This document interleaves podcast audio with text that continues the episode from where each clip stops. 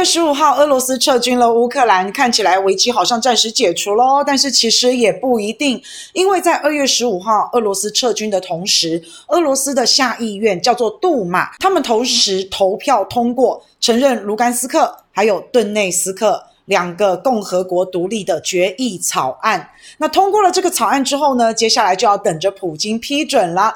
普京应该是会批准这个议案的通过。这个议案如果通过的话，就表示俄罗斯要正式的承认卢甘斯克共和国还有顿内斯克共和国。接下来这两个州、这两个共和国也有可能会再一次并入俄罗斯。其实原本属于乌克兰的克里米亚还有顿巴斯地区，在很久以前就是俄国固有的领土，这里很多都是俄国人。但是在苏联列宁的时期，为了增加乌克兰无产阶级的土地，就把顿巴斯地区划给了乌克兰。而赫鲁雪夫后来把克里米亚也送给了乌克兰。在一九九一年苏联解体之后，这西方世界就开始怂恿乌克兰要反俄，俄罗斯跟乌克兰他们的关系就急剧的恶化。当然了，我现在跟你不好了，以前我送给你的土地，我现在就想要回来，所以普京就借机一直想要收复被列宁还有赫鲁雪夫送给乌克兰的克里米亚还有顿巴斯地区，而且普京还想要彻底的断绝乌克兰想要加入北约的幻想，这就是乌克兰危机的起源跟背景。在苏联解体之后。乌克兰最有影响力的三个人分别是尤申科，他是亲美反俄派，他本来很帅，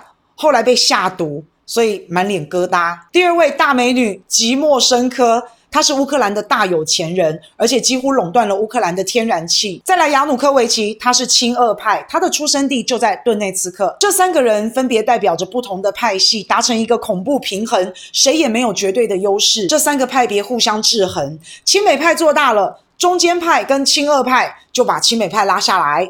啊，亲俄派做大了，中间派跟亲美派又把亲俄派拉下来。啊，中间大美女做大了，两个男士就一起把他也拽下来，这三位就一直保持着平衡、僵持跟制裁亲美、亲俄中间派。虽然说乌克兰的经济一天比一天差，但是在政治上面也还算稳定。反正皇帝轮流坐。不过就这样子，一直到了二零一零年左右，这个亲美派尤先科他逐渐失去影响力，到最后他的支持度大幅下降到个位数字。所以亲美派的尤先科先垮台。原本这三个人处在一个非常微妙的平衡状态，但是现在突然失去了一个非常重要的政治力量，这个平衡瞬间被打破。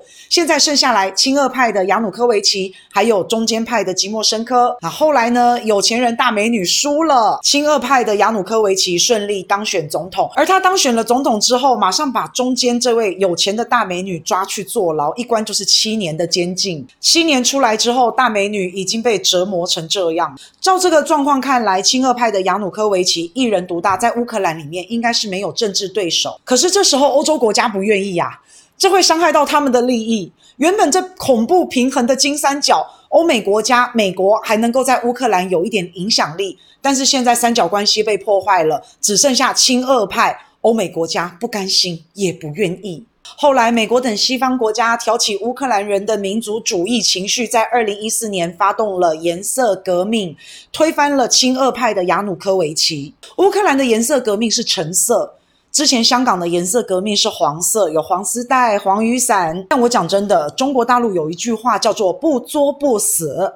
在香港发生颜色革命之后，就被中国大陆整个完全的收回来。乌克兰的情况也差不多，在二零一四年发动了颜色革命之后，推翻了亲俄派的亚努科维奇，亚努科维奇就逃到了俄罗斯。现在乌克兰群龙无首，在乌克兰的支持之下，他们的新总统叫做波罗申科，这个名字还蛮好记的，因为就是我们平常吃的那个菠萝，有没有？波罗申科是在颜色革命之下所产生的新领导人，他一当选呢，非常的亲美，非常的亲西方国家。他的一个目标跟宗旨就是要加入北约，要加入欧盟。这一下子就踩到了俄罗斯的底线。你看乌克兰离俄罗斯多么的近，北约是一个军事同盟。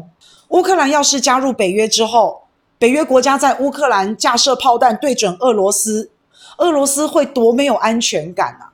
这个是国家安全的问题。俄罗斯的底线就是乌克兰绝对不准加入北约。波罗申科当然不管俄罗斯的警告，俄罗斯是北极熊，战斗民族又不是好惹的，开玩笑，他当然不能够容忍这样子的情况。乌克兰境内本来就有一些非常亲俄罗斯的势力，就开始集结造反啦。其中最严重的地方就是克里米亚以及顿巴斯地区。所以，二零一四年乌克兰发动颜色革命，二零一四年的三月，克里米亚就宣布独立。不久之后，普京就宣布克里米亚并入俄罗斯。二零一四年的四月七号，顿内斯克也宣布独立，而且完成了独立公投。四月八号，哈尔科夫宣布独立，但是独立宣布一天之后就被乌克兰的政府军重新控制，独立失败。再来，四月二十一号的卢甘斯克也宣布独立，而且完成了独立公投。乌克兰在二零一四年发动颜色革命之后，丢掉了克里米亚，丢掉了顿内斯克、卢甘斯克这整个顿巴斯地区。这时候，他们的总统波罗申科这一颗菠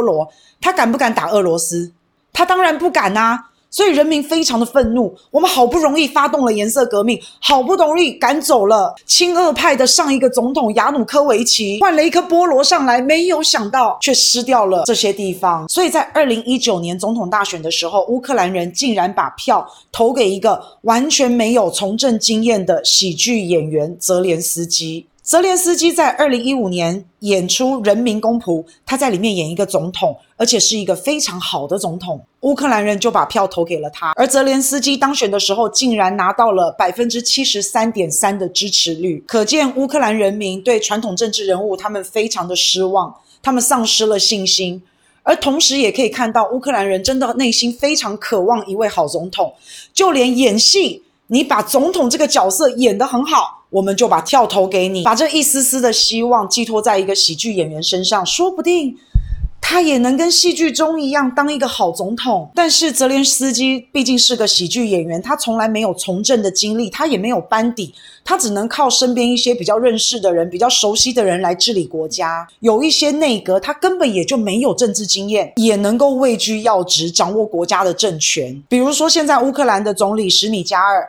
他完全没有从政经验，他之前只是在能源公司里面工作过。另外，乌克兰的国防部长之前也是律师，所以说人民的素质不够啊，投票可能选出来一些比较民粹主义者，或是比较没有经验的政治素人。泽连斯基当选之后呢，欧美国家开始给他洗脑，你看，你看，现在克里米亚已经是俄罗斯的一部分了，你一定不敢去抢，对不对？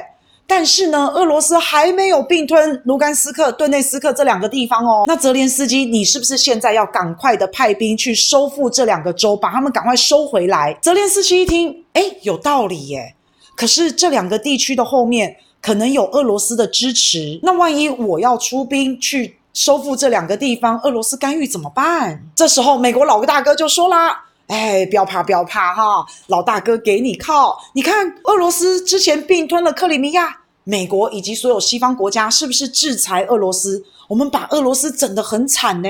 也就是因为我们的制裁，所以俄罗斯到现在都没有并吞卢甘斯克跟顿内斯克。泽连斯基，你就尽管放心的出兵去把这两个州打下来。美国贝贝会给你提供经济援助、军事的援助，俄罗斯绝对不敢动你的。你要是能够收复这两个州，你就历史留名啦。打完之后，再让你乌克兰加入北约。加入北约之后。你再去收复克里米亚，俄罗斯绝对不敢跟你发动战争呐，因为那时候你已经加入北约了。那按照我们的共同防御条款，如果俄罗斯敢打乌克兰，所有北约的这些盟友都会一起来围殴俄罗斯。泽连斯基，你就放放心心的出兵，把这两个地区赶快收复回来。听起来真的好有道理哦。泽连斯基就被煽动了，于是乌克兰总统就把十几万大军开向了卢甘斯克还有顿内斯克的边境。准备要收复这两个州了，那俄罗斯也不是省油的灯啊！他一看苗头不对了，俄罗斯也把十几万大军开到了乌克兰边境。乌克兰，你敢动？你试试看，你动一枪，我就把你全国给灭了。以上简单说，大概就是俄罗斯跟乌克兰危机的懒人包。